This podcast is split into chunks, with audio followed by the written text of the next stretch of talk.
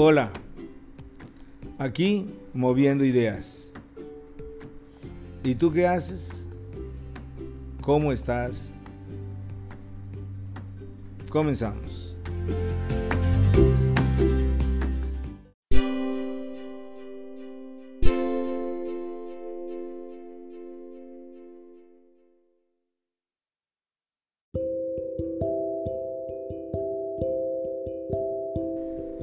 Contento y agradecido por esta quinta oportunidad de ponernos en contacto en este nuevo capítulo de Moviendo Ideas, el cambio hacia la plenitud. Saludos, mi respeto y amistad. Con este título, nuestra imaginación podría jugar con las palabras y lograr así nuevas ideas intercambiables, como por ejemplo, cambio hacia la plenitud por hacia la plenitud del cambio. Podría ser hacia el cambio de la plenitud o con plenitud hacia el cambio. Suena interesante y divertido, pero con toda seguridad sería útil incursionar en estas frases y notar que puede surgir en nuestra mente nuevas concepciones, nuevas ideas y presentarlas y compartirlas como un logro filosófico. Reflexionamos anteriormente que el cambio es algo natural. Nacimos con, dentro y para el cambio. En el capítulo anterior estuvimos pensando en el cambio interior, en el cambio personal y también percibimos que es multidireccional. Somos protagonistas del cambio y sabemos que es de una calidad que roza el misterio y la trascendencia. Tomamos el cambio en serio. En este nivel de trascendencia nos vamos a mover hoy. El cambio hacia la plenitud es para hablar del cambio de todo. Este tercer capítulo con este tema trata de eso, del cambio de lo exterior del cambio de nuestras circunstancias, de nuestro entorno.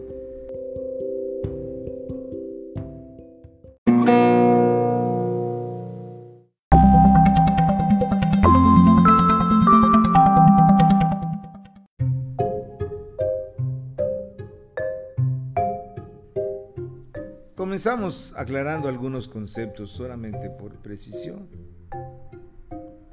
Sentimos una connatural insatisfacción casi por todo, incluso por las personas y la sociedad en la que vivimos. Esa insatisfacción es el insumo de nuestro deseo de cambiar, y esto es gracias a nuestra capacidad de buscar más calidad, de anhelar más nivel.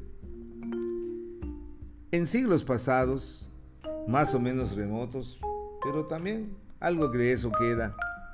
Hablar de cambiar era como desenterrar temas corrosivos al orden establecido, para algunos incluso establecidos por Dios. A quien insistía en el tema del cambio se le señalaba con varios epítetos como desadaptado, enemigo del orden, peligroso, inconforme, resentido, líder, etc. Ese tabú de cambiar, lo decimos así con una palabra suave, es irracional. Porque en realidad el cambio se daba, acontecía el amor y se celebraba, se notaba el crecimiento en la siembra y en los niños y las niñas también se desarrollaban.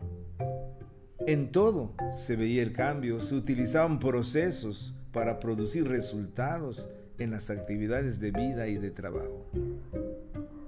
El problema estaba entonces en el sistema de vida, en lo político, en lo económico, lo religioso, lo cultural, lo legal, lo familiar. Ante cualquier cambio, este sistema olía a peligro, sentía miedo. Los sistemas antiguos, los que no tienen respuesta a situaciones nuevas, sienten que se despliegue, sienten que peligra el orden, peligra su orden, Peligra la economía, peligra su seguridad. temen por el manejo del poder, por perderlo. Temen por perder su comodidad o control.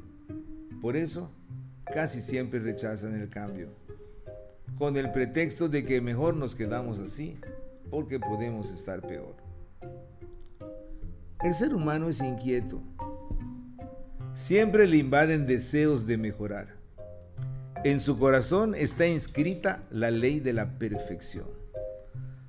Los amigos de Jesús se sienten fascinados cuando le oyen decir, sean perfectos como nuestro Padre Celestial es perfecto.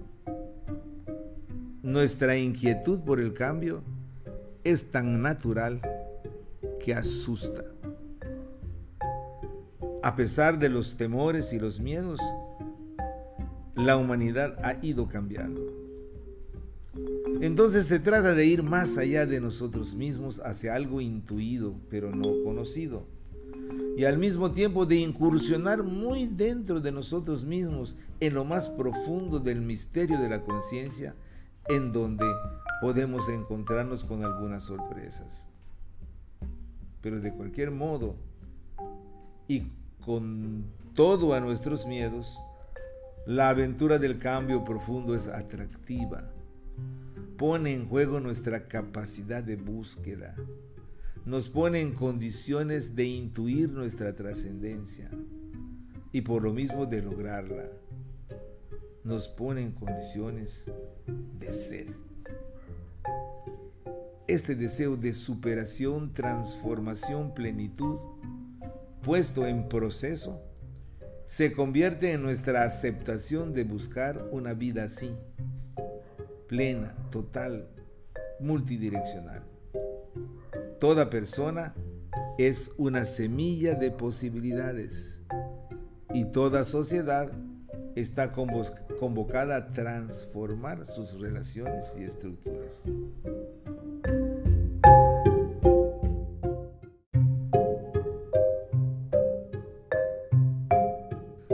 Hablar de cambio hacia la plenitud entonces es hacer referencia al mismo cambio presentado en los dos capítulos anteriores, pero ahora nos vamos a mover en un nivel superior, el cambio del mundo. El mundo. Pero el mundo es muy grande, pueden estar pensando. El mundo es lo que está fuera de mí y va adquiriendo mayores amplitudes de globalidad. Es decir, el mundo en el que vivo y con el que me relaciono tiene una ampliación de dimensiones hasta llegar a la universalidad. Ya dije que el mundo está fuera de mí, pero estoy incluido en él en todas sus amplitudes. El proceso de cambio hacia la plenitud es de una transformación de calidad radical e involucra al ser humano hasta en más en lo más profundo de su realidad.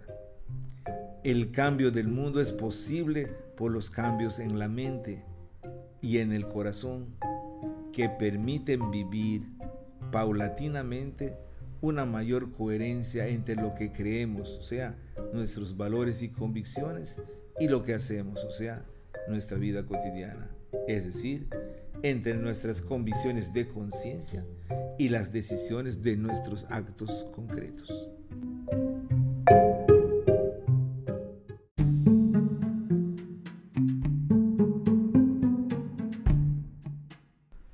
Esto que estamos pensando, hay muchos pensadores, no más famosos que nosotros, que han hablado de esto y que se nos pasa porque lo dicen en forma de frases célebres. Sería bueno detenernos un poco a escucharlos. Por ejemplo, Arthur Schopenhauer dice, el cambio es la única cosa inmutable. Y Abel Pérez Rojas dice, el miedo es el mayor freno del cambio. Estas dos frases pertenecerían a los temas anteriores. Ahora Carlos Marx nos dice, los filósofos no han hecho más que interpretar diversamente el mundo. Ahora se trata de transformarlo. Transformar es una experiencia de conciencia. En eso estriba ser hombre, dice André Marlot. no cambies la salud por la riqueza, ni la libertad por el poder, nos recomienda Benjamin Franklin. Gandhi dice que aquellas personas que no están dispuestas a pequeñas reformas no estarán nunca entre las que apuestan a cambios trascendentes. Por su parte, Martin Luther King recuerda lo que muchos sabemos, me duelen los actos de la gente mala. Perdón, no me duelen los actos de la gente mala, me duele la indiferencia de la gente buena. Eso está muy de moda eso. Jung nos dice, lo que, lo que niegas te somete, lo que aceptas te transforma. George Orwell afirma, en una época de engaño universal, decir la verdad es un acto revolucionario. También suena como muy actual. El futuro les pertenece a quienes creen en la belleza de sus sueños. Eso es muy prospectivo. De la señora Roosevelt. Crear e innovar no consisten en romper barreras. Crear e innovar son más bien no quedarse encerrado en los mismos límites. Movimiento de futuro. El Dalai Lama pues cierra este esta lista de frases célebres diciendo que la espiritualidad es aquello que produce en nuestro interior una transformación.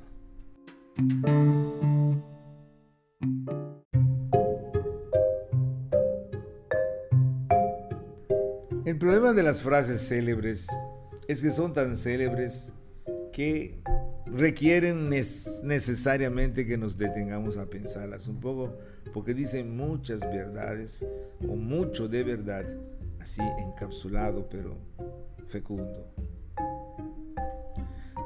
Entonces, estamos moviendo ideas. Estamos hablando del cambio que llega hasta la raíz de la mentalidad y alcanza hasta el centro de la propia persona. Y lo hace desconociendo los criterios y los valores en que se asienta la certidumbre de su existencia, que aparentemente es incuestionable y resistente a correr riesgos. El cambio interior alcanza su plena calidad hasta que responde a la necesidad de cambiar lo exterior. Y ese es el tema. Precisamente la plenitud comienza aceptando colaborar con el proyecto que sitúa el cambio siempre a favor de la vida, a favor de la perfección, de la libertad, de la igualdad, de la participación, a favor de la alegría de todos, de todas las personas. El cambio no puede ser discriminador, ni racista, ni xenófobo. No sería cambio. El cambio es transformador, es para todos y todas. Y allí está su dificultad. Pero también ahí reconocemos y distinguimos cuando el cambio es auténtico, está a favor de la humanidad o solo sirve para beneficiar a una élite, a un grupo, a una fracción, etc. Con esto que estoy diciendo, puede parecer que me estoy refiriendo a grandes cambios, a grandes por su extensión, a cambios en los estados, en las naciones, en los continentes. Sí, me refiero a eso. Pero ya aceptamos que vivimos en diferentes espacios y experiencias de mundo, en diferentes esferas expansivas. Y me refiero a cada una de ellas, y me refiero a todas esas esferas, las cercanas y las lejanas. Ahí está nuestro cambio. En los espacios más cercanos podemos aportar más. Y a los otros menos cercanos tenemos que participar más. O sea, asegurarnos de que los cambios sean en favor de todos quienes están involucrados en ellos. La plenitud entonces no se logra después de librar grandes batallas, ni por sentarse en las más altas cumbres, ni por alejarse de la vulgaridad de la materia o flotar en la libertad espiritual de lo sagrado. La plenitud del cambio toca profundamente nuestra conciencia y nuestra cultura. No es una hojarasca, no es algo superficial, no es un momento de emoción. En otras palabras, la voluntad y la disposición para cambiar y cambiarlo todo es tener una nueva actitud ante la, vida y sus exigencias. Y estas pasan por un profundo cambio de mente y de espíritu. Veamos bien. El camino de los cambios hacia la plenitud nos va introduciendo en una fiesta luminosa, en armonía con toda la creación, en una danza interminable con la humanidad y el universo. Nos introduce en el manantial abundante de la vida. Nos forma en calidad y nos capacita para transformar nuestra vida cotidiana en opción de amor por el mundo y la humanidad. Es decir, durante el caminar aprendemos que nuestra capacidad de amar, la connatural, es la garantía del cambio. Así nos convertimos en punto de referencia, ser uno para todos, sin distinciones ni exclusiones. La plenitud es una explosión de amor. Es claro que en esta época en que las iniciativas de hacer cambios en el mundo están de moda, ya sea como propuestas, ya sea en franca aplicación, es lamentable que nunca consideren el componente del cambio en sus procesos. Si pudiéramos hablar en términos cuantitativos, no sería fácil decidir qué porcentaje de nuestra vida es de amor. Está constituida por el amor. Estamos de acuerdo que sin amor nada somos. Entonces, ¿cómo proponemos o aceptamos cambios y sus sinónimos, variaciones, mudanzas, transformaciones, mutaciones, metamorfosis, modificaciones, sin tomar en cuenta el amor? proponer o acompañar un proceso de cambio para la persona o para la humanidad nace del amor que les tengo, aunque emplee otras palabras para describirlo. Si propongo cambios sin amor, además de que hago notorio el, fraude, estoy instrumentalizando, manipulando, disponiendo, poniendo remedios, utilizando a mi favor lo que, lo que propongo. La clave de la transformación hacia la plenitud hace intervenir el amor. Esto no es negociable.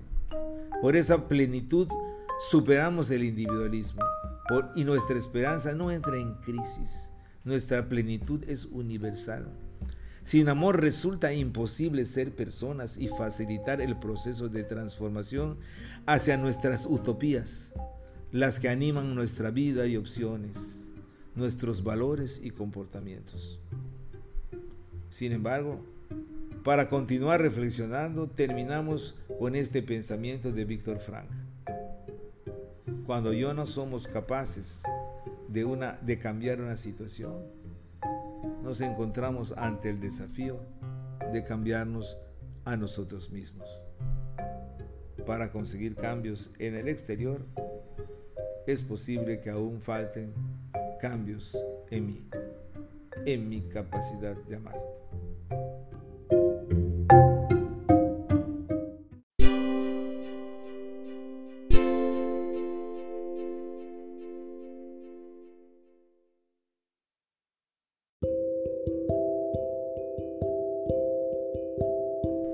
Como ya casi es costumbre, me tomo pues la confianza de proponer algunas preguntas para continuar la reflexión de este punto que resulta más que nunca importante en tiempos post-pandémicos. La primera, sabemos que naturalmente nos resistimos a cambiar, pero cuando alguien te pide tu participación para cambiar algo, ¿qué sientes?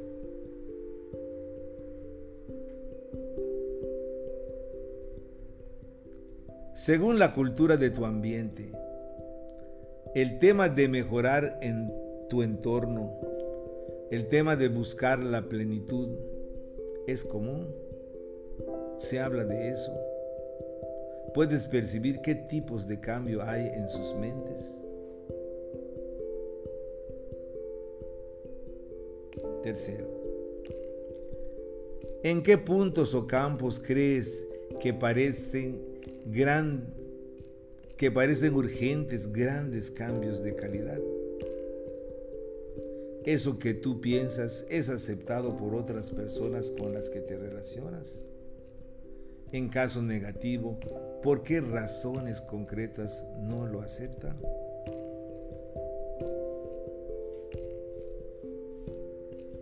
Cuarta,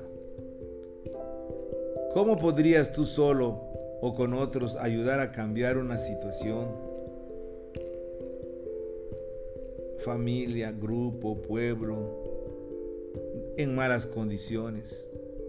Cambiar la situación en formas de organización, de vivencia de valores, de modo que experimenten que caminan juntos y gradualmente hacia la plenitud. ¿Cómo se podría hacer eso?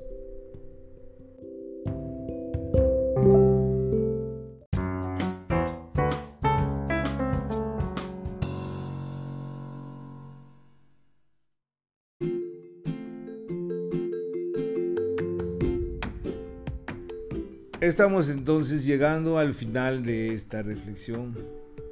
El tiempo nos apremia y la vida también. Lo importante después de reflexionar es actuar. Y vamos a actuar. Terminamos diciendo que la plenitud es una dimensión, la más amplia, y nos reta continuamente pone a prueba nuestra consistencia. Muchas veces infravaloramos nuestros anhelos y nuestras posibilidades de cambio, más si se trata de cambios profundos de mentalidad. Tendemos a aceptarlos como imposibles. Ojo, ojo con esos puntos inconsistentes de nuestro modo de ser. La plenitud es una invitación permanente porque contamos con todo lo necesario para responderla.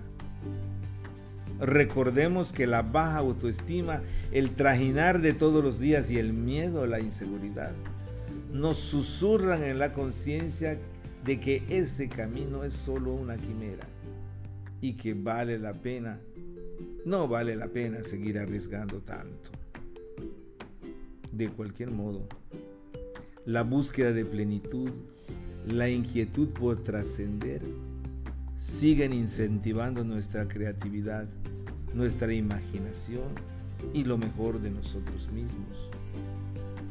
Es posible que en esta época, caracterizada más que ninguna otra por el fenómeno de los cambios, nuestro proceso hacia la transformación profunda resulte más fácil, requiera una mayor atención por nuestra parte para que no quedarnos conformes con las innovaciones de la moda o ajenas a nuestra cultura sin horizontes utópicos y es así como quimeras para salir del paso. Se me ocurre terminar con una frase de Jimi Hendrix. Por ser él, por ser de él queda muy bien para despedir esta reflexión dice Jimmy, cuando el poder del amor supere el amor al poder, el mundo conocerá la paz.